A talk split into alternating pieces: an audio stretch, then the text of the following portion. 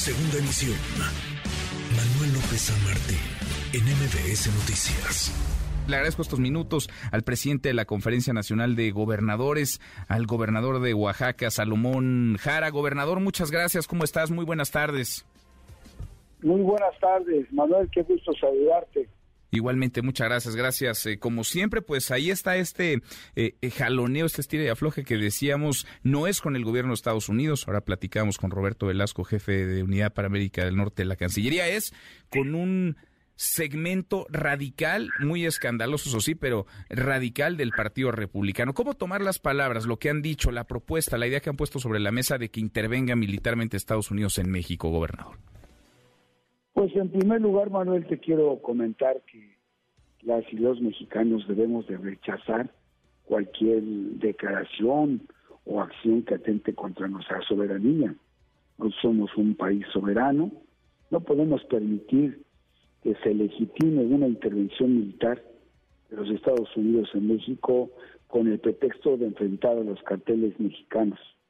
Quiero decirlo con mucha claridad, esto es una pues un proceso de posicionamiento de campaña de los republicanos, pero no creemos que sea de parte del pueblo de Estados Unidos este, esta intención.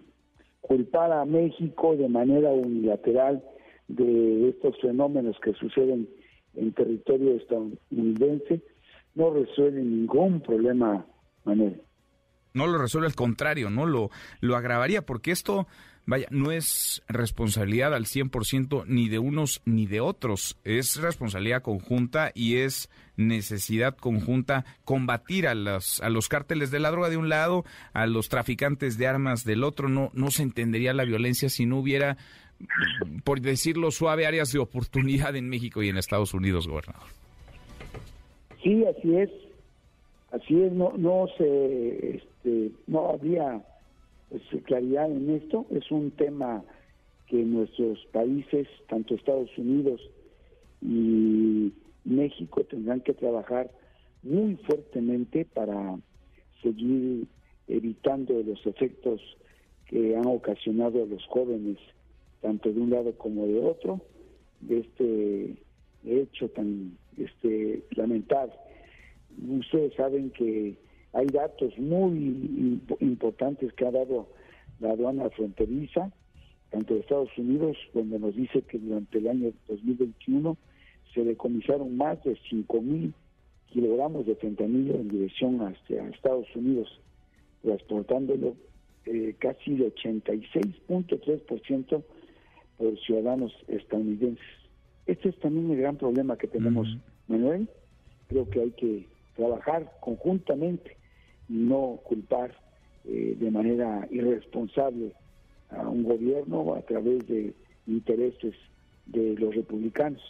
Por ello hemos estado exhortando un llamado a la responsabilidad a quienes en Estados Unidos plantean esta discusión absurda y maniquea sobre una invasión al territorio mexicano. Pues sí, porque de pronto es, por supuesto, lucrativo, pero es muy, es muy simplista, ¿no? Y es muy cómodo. Aparecen un par de eh, legisladores republicanos a mostrar una, entre comillas, genuina preocupación por México y los mexicanos, casi como hermanas de la caridad, quieren venir a, ayudarnos. Y aparece también, lo leíamos, un texto del exfiscal eh, William Barr. William Barr fue fiscal con George Bush padre, fue fiscal también año y medio con Donald Trump, y yo más allá de juzgar uno el actuar de este hombre y su texto, pues los hechos ahí están. ¿A cuántos grupos de la delincuencia organizada desarticuló en Estados Unidos? ¿Cuántas complicidades con autoridades norteamericanas desnudó? ¿A cuántos capos de la droga eh, detuvo? ¿A cuántos funcionarios, policías, políticos involucrados eh,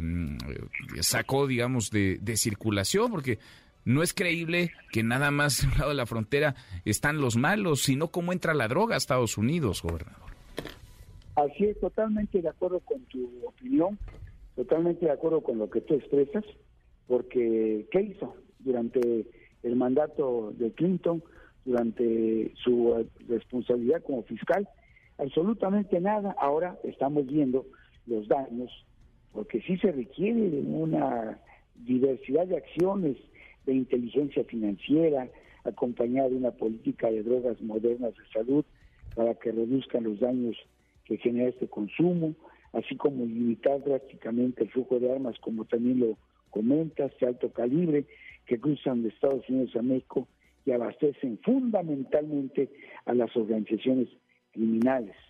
Yo totalmente comparto con la opinión que dices. ¿Qué hicieron?